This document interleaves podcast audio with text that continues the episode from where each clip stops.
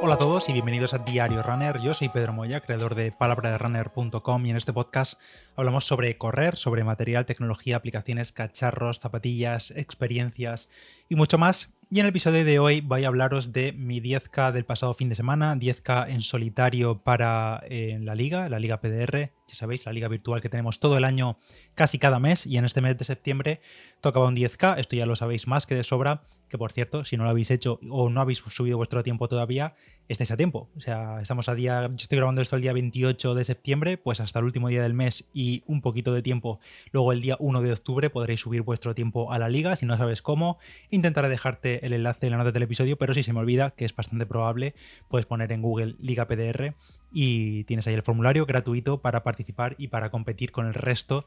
de corredores de, toda España que participa en la liga. Bueno, total, lo que comentaba la semana pasada, que tras el 10K de la Merced, yo ya tenía la vista puesta en hacer un 10K en solitario, no me iba a quedar más remedio porque estuve mirando calendario, estuve mirando las distintas webs en las que se suelen subir las carreras de mi zona, de Levante y todo eso para inscribirme en algún 10K, pero por desgracia no me coincidía ninguna bien, o directamente no tenía cerca, o las que tenía eran pues demasiado lejos, o sábados por la tarde, y no me apetecía nada. Así que como coincidía que este pasado sábado había precisamente en el plan un 10K, una carrera de esas de puesta a punto, un test de entre 8 y 10 kilómetros, pues qué mejor momento que porque total, como igualmente me iba a tener que pegar la calentada eh, entrenando, pues aprovechar ese 10K y hacerlo, pues nada, en solitario. Me jode un poco no haberlo hecho en carrera con dorsal, también por estar más motivado teniendo gente alrededor, también porque el resultado puede ser mejor o peor, pero bueno, al menos estás acompañado y tienes la motivación de ir en un grupillo o de mm, alcanzar a alguien si estás cerca en carrera. Pero bueno, total, todo esto es llorar para decir que al final lo hice en solitario y salí a hacerlo el sábado. La verdad que la semana fue bastante tranquila hasta ese día. Creo que no hubo nada así como de demasiada intensidad realmente. Rodajes de 16, 11, 12 kilómetros a 4.30 que hice el jueves. Eso fue creo que lo más intenso que hice en la semana hasta ese día. Y luego el resto hago un rodaje de recuperación, eh, un poco de activación el viernes, que hice creo que solo 5 kilómetros a 5.20, una cosa así, porque no me apetecía hacer más, y ya llegar descansado a ese test de 10 kilómetros el sábado el ritual de siempre de inicio para desayunar plátano y café, plátano con, mermelada full azúcar, ahí para cargar un poquito más. Unos 20 minutos antes de salir de casa o 15 minutos mientras me vestía y, demás, me tomé un gel, esta vez me tomé un 6 Betafuel, que ya me quedan poquitos, la verdad, de lo que pude conseguir en aquella ocasión con esa ida de olla que le dio al becario de la web de SIS, que conseguimos geles muy baratos de Betafuel, y me tomé un Betafuel, un gel de 40 gramos de hidratos, ya sabéis, y además es de los no tropics, es decir, que tiene 200 miligramos de cafeína y ya con ese chute ya me olvidaba de tomar nada más y simplemente me eché una botellita de, agua a la malla de las de 250 mililitros para refrescarme un poco pues la boca, enjuagar un poco antes de salir y también por si durante la carrera quería refrescarme un poco, que finalmente efectivamente lo hice, vamos, me tiré la botella de agua por encima cuando quedaban pocos kilómetros para ver si me despejaba un poco porque iba un poco tostado como ahora os contaré. Salí de casa para primero calentar hasta donde iba a empezar el 10K, que la verdad que no me compliqué la vida y me fui al bucle en el que he hecho creo que los últimos 10K de la liga o el último 5K, creo también lo hice ahí y demás, que es un bucle de unos, no llega a 2 kilómetros, ida y vuelta a dos calles larguísimas y mi idea era hacerla toda la carrera ahí, en ese bucle, sin parar de dar vueltas, pero luego, como siempre me pasa, acabo cambiando de opinión cuando llevo 5 o 6 kilómetros, la mente me dice, estás, estoy cansadísimo de estar dando vueltas al mismo sitio una y otra vez, vete para otro lado, así que directamente en el kilómetro, si fue 6 o así o 7, me puse en dirección a un lugar concreto, en una dirección única y dejé de dar vueltas al bucle, también para hacerlo un poco más ameno y no estar viendo todo el rato lo mismo que al final se me hacía monótono cuando ya llevaba pues 20 minutos corriendo. Pero hasta llegar a ese punto fui trotando de a modo calentamiento, hice creo que un kilómetro y medio, una cosa así, a 5, con un par de aceleraciones para subir el pulso y ya pues directamente paré la actividad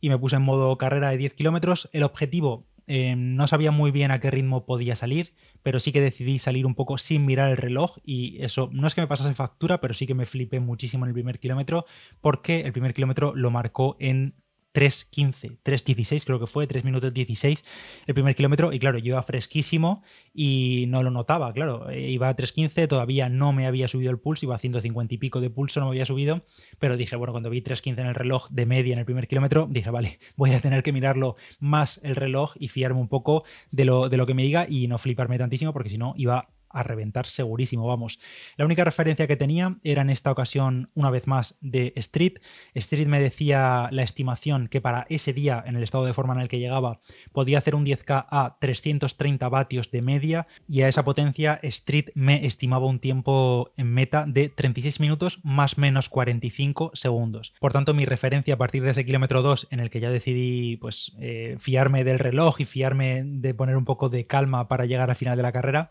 dije, vale, pues me tengo que quedar en torno a los 300, 335 vatios para ese objetivo teórico de 36 minutos que, spoiler, ya os, lo hago, Street lo clavó, ya no solo por el ritmo de los vatios, que lo pude aguantar, sino también por el tiempo final, porque efectivamente fueron esos 36 minutos más menos 45 segundos, estuve dentro de ese rango y haciendo los 10 kilómetros en 35-25 pero no me adelanto tanto todavía. El resto de la carrera fue bastante, digamos, monótona, no tengo mucho que contar. A partir de kilómetro 2 puse modo crucero a 3.30, pero 3.30 clavadísimo, iba hiper concentrado en irme mucho de ritmo y eso que en cada giro, digamos, para ida y vuelta tenía que acelerar un poquito y, y frenar también para dar el giro.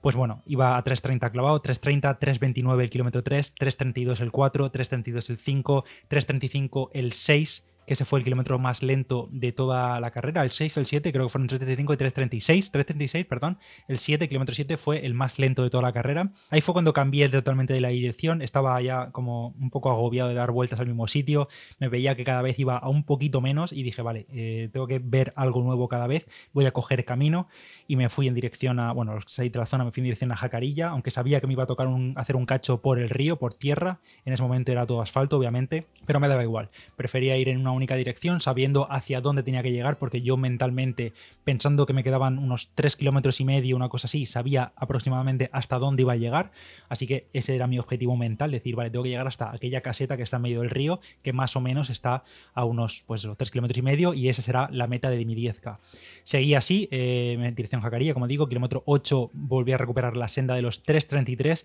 kilómetro 9 a 3.34. El pulso, el pulso ya lo llevaba en ese momento casi zona 4 muy alta, zona 5 baja, que ahora os lo comentaré, pero tras, esta, tras este 10K, ese esfuerzo, lo que he hecho ha sido ajustarme un poquito más las zonas porque creo que no tenía mucho sentido después de tantos meses que apenas estuviese tocando casi nunca o apenas unos pocos segundos la zona 5, incluso en esfuerzos intensos, como en este caso, porque yo estaba considerando que tenía un esfuerzo bastante intenso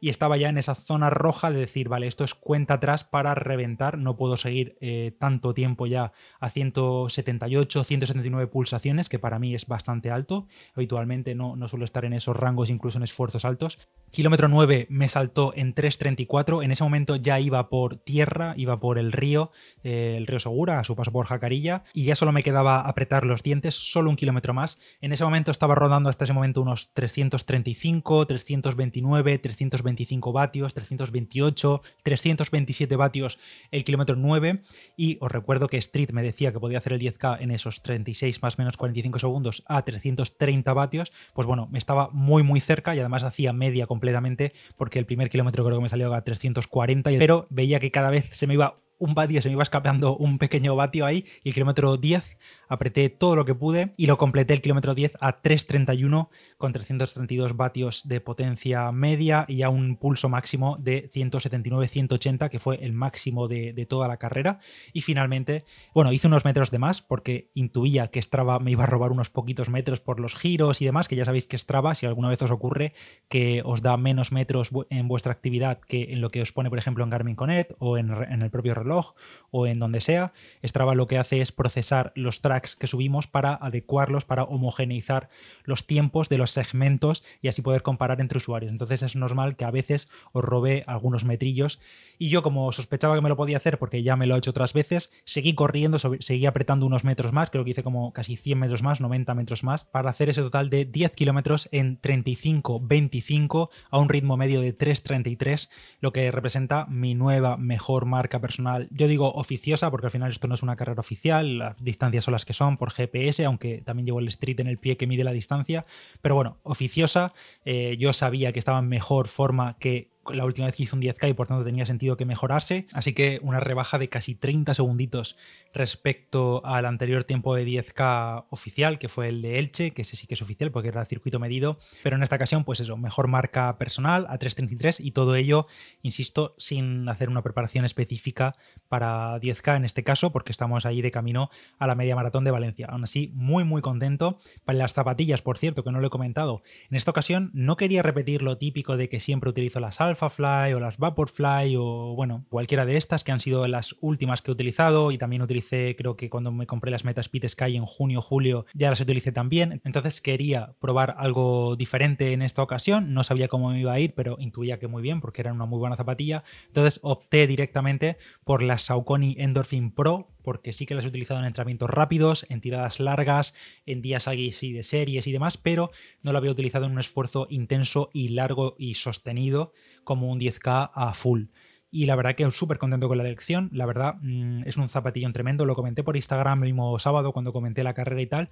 Eh, yo la verdad que ya últimamente es que no noto diferencia, o sea, perdón, sí noto diferencia entre zapatillas de alta gama, pero no a nivel de rendimiento. O sea, las sensaciones entre estas Endorphin Pro o las Metaspeed Sky o las Alphafly o las Vaporfly o las, las que sean, cualquier zapatilla de, gama alta, las sensaciones entre ellas sí pueden ser muy diferentes. No es que puedan, es que son muy diferentes entre ellas y también, según el corredor, las puedes sentir muy diferentes, pero es que luego a nivel de rendimiento yo siento que con todas mmm, corro igual de rápido. Vamos, creo que no hay ninguna que diga, joder, con estas es que me baja 10 segundos la media, increíble. En realidad no, en realidad yo creo que a nivel de rendimiento seguramente habrá un porcentaje muy mínimo de diferencia entre ellas, pero yo no soy capaz de, cuantificarlo. Y bueno, pues eso, muy contento con las Endorphin Pro. Eh, la verdad que son bastante estables, son muy ventiladas y me metí por el, luego por el río y tal, iba con un poco de miedo, pero vamos, que la espuma que tienen la Power, eh, Power Run PB es bastante durita, no se va a desgarrar ni se va a destrozar por meterse un poco por piedras o por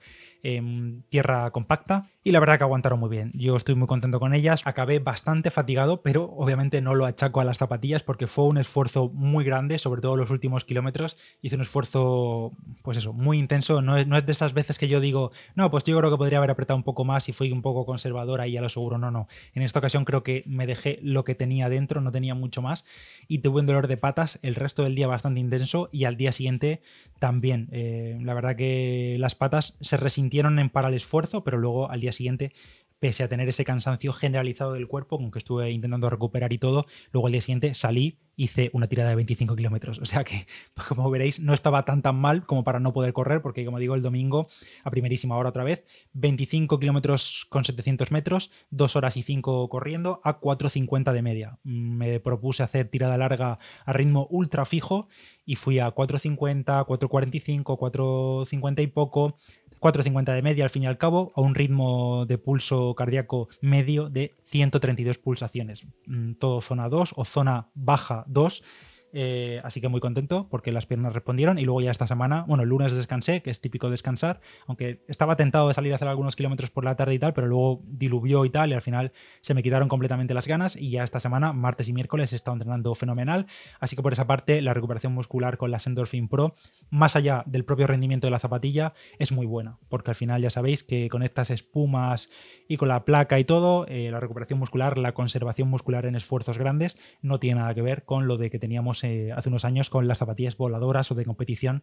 que utilizábamos. Y esta ha sido la crónica de este 10K en 35-25 de septiembre de 2022 eh, para mí. Eh, ya está subida mi tiempo, ya he subido mi tiempo a la clasificación de la liga. Ya sabéis que el formulario es 100% gratis. Metéis ahí vuestro tiempo. Primero corréis, después subís el tiempo. Y ahora mismo, a ver qué actualizo.